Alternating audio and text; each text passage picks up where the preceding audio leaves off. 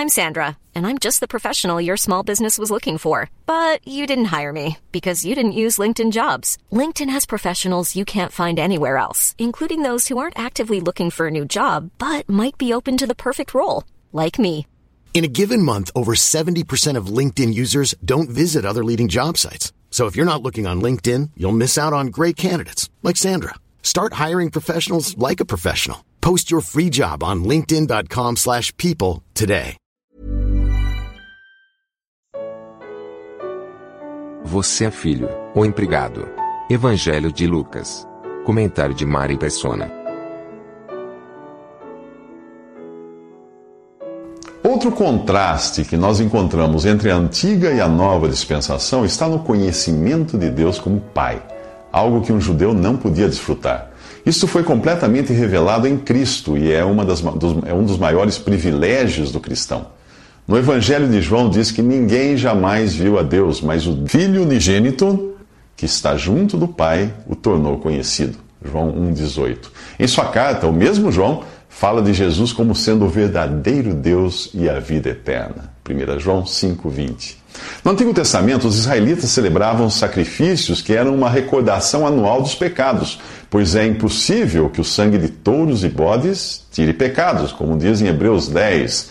A eles, aos israelitas, era apenas prometido que Deus iria prover um cordeiro para tirar o pecado, porém, só no futuro. O cristão tem, ao invés de promessas, o fato da redenção já consumada. É como se Israel tivesse apenas uma nota promissória, porém a igreja desfrutasse do resgate do valor prometido. Outra diferença é que na antiga dispensação o israelita podia contar apenas com a influência do Espírito, do Espírito Santo ou sua atuação eventual em si mesmo. Agora, o Espírito habita permanentemente no cristão. Aos seus discípulos, ainda no período dos, dos, evangelhos em que vigorava o judaísmo, Jesus disse que o Espírito Santo estava com eles, mas que em breve viria habitar neles. A passagem está em João 14,16 e diz textualmente: Eu pedirei ao Pai e ele lhes dará outro conselheiro ou consolador para estar com vocês para sempre o Espírito da Verdade. O mundo não pode recebê-lo porque não o vê nem o conhece, mas vocês o conhecem, pois ele, ele vive com vocês e estará em vocês. Outro privilégio que Israel não tinha, mas agora a igreja tem, é o de não sermos mais servos de Deus, porém filhos. Essa revelação gradual você encontra nos evangelhos. Ali diz: Já não os chamo servos, Jesus diz aos seus discípulos porque o servo não sabe o que o seu senhor faz. Em vez disso, eu os tenho chamado amigos, porque tudo o que ouvi de meu Pai eu lhes tornei conhecido. João 15, 15. Isto Jesus disse antes de morrer. Mas após a ressurreição, ele revela a Maria Madalena um novo relacionamento do qual nós podemos desfrutar hoje. Vá, Porém, a meus irmãos, diz ele, e diga-lhes: Estou voltando para meu Pai e Pai de vocês, para meu Deus e Deus de vocês. João 20, 17. Por tudo isso, e muito mais que você encontra nas Escrituras, como alguém poderia querer voltar às velhas práticas da lei ou dos rituais judaicos agora que estamos do lado de cada cruz? Por que buscar no Antigo Testamento um modelo de adoração?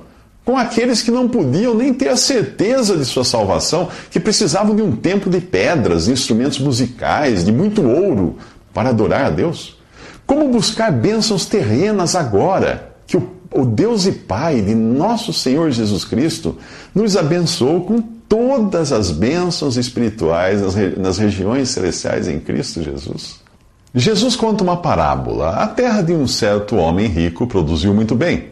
Ele pensou consigo mesmo: O que eu vou fazer? Não tenho onde armazenar minha colheita, então disse: Já sei o que eu vou fazer.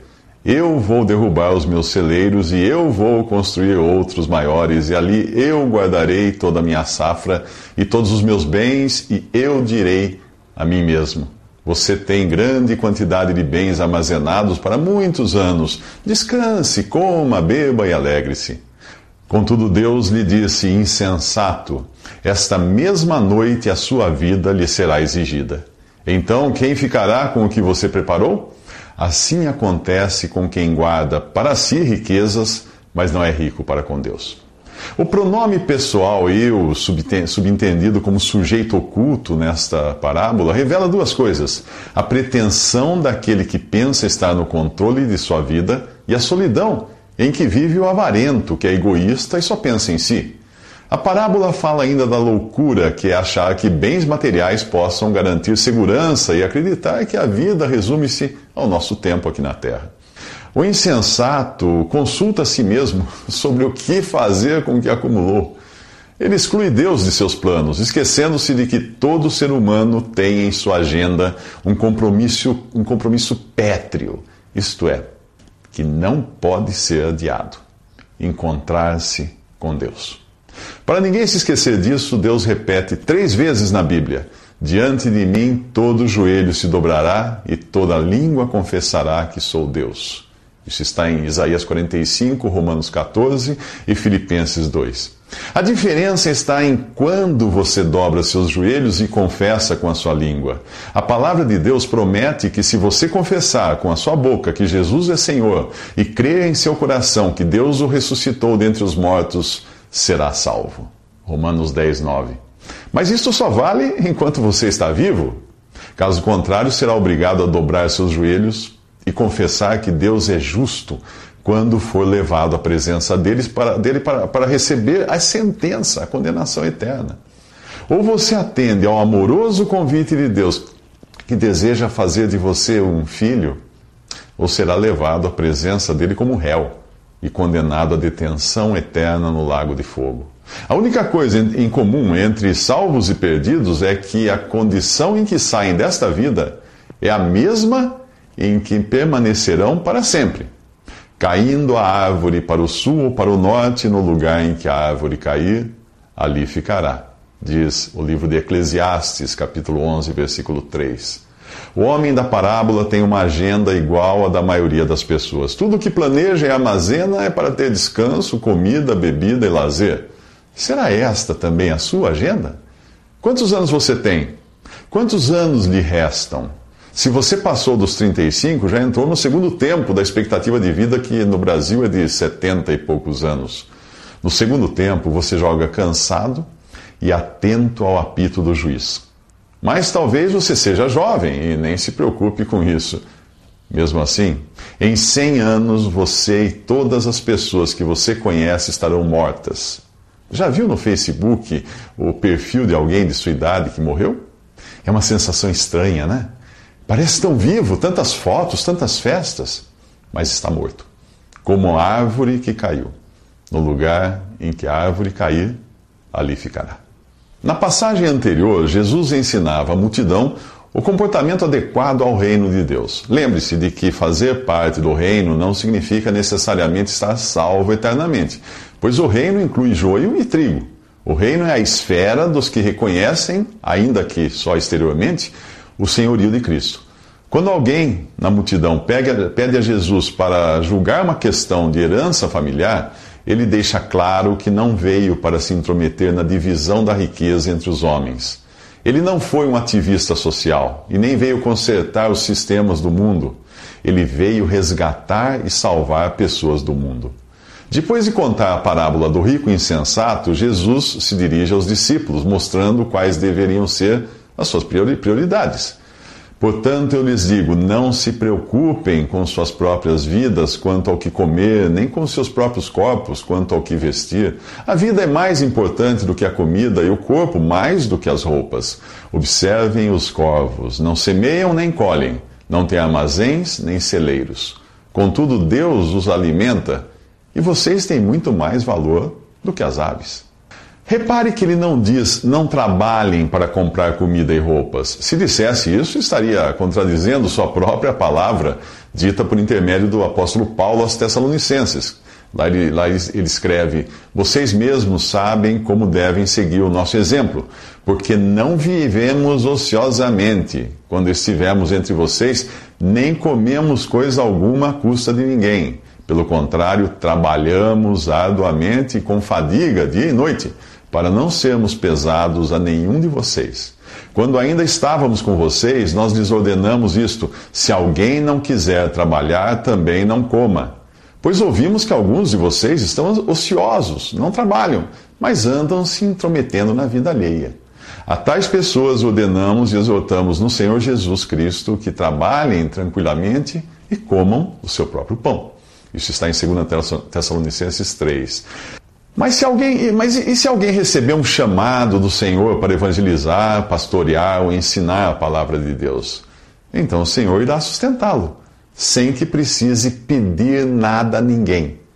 Se o sustento não vier, é porque o Senhor quer que ele trabalhe em regime integral ou parcial, como fazia Paulo, que fabricava tendas.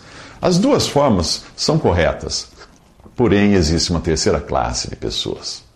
A dos que não esperam no Senhor, mas pedem dinheiro aos homens com a desculpa de que é para a obra de Deus.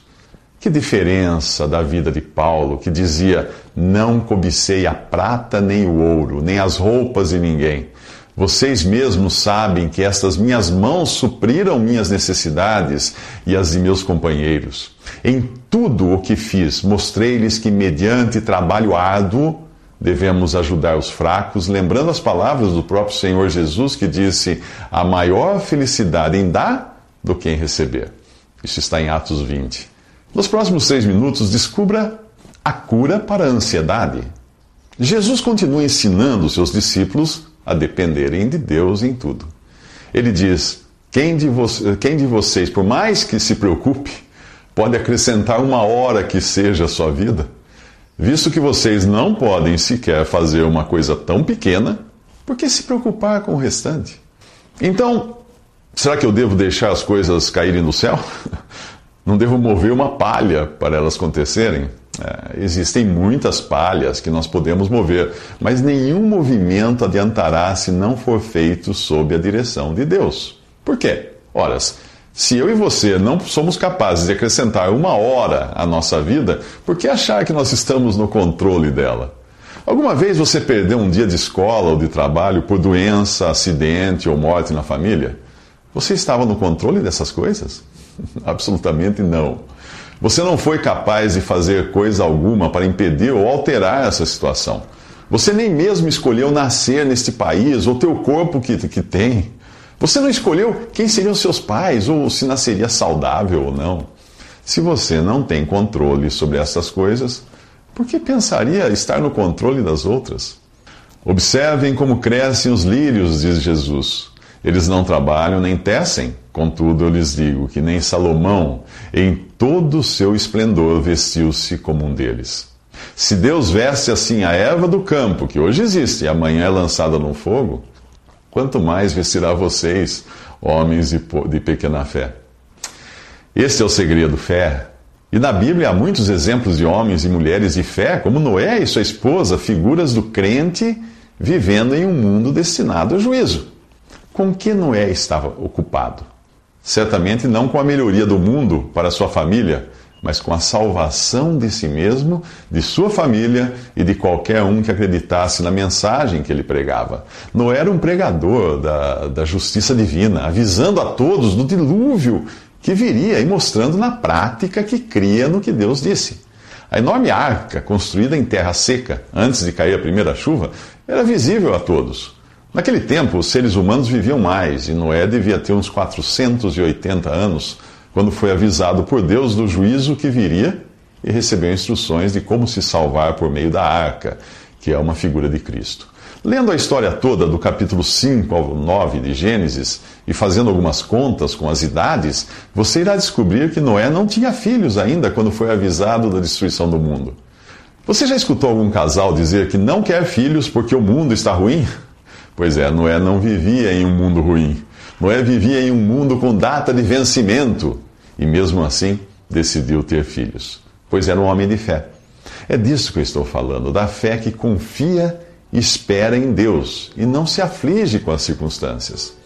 Nos próximos três minutos, conheça a diferença entre o crente e o incrédulo.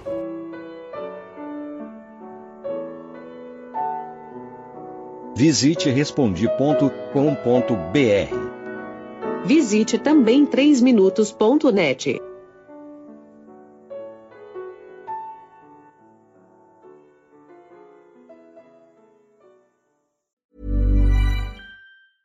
Mom deserves the best, and there's no better place to shop for Mother's Day than Whole Foods Market. They're your destination for unbeatable savings, from premium gifts to show-stopping flowers and irresistible desserts. Start by saving 33% with Prime on all body care and candles. Then get a 15-stem bunch of tulips for just $9.99 each with Prime. Round out Mom's menu with festive rosé, irresistible berry chantilly cake, and more special treats. Come celebrate Mother's Day at Whole Foods Market.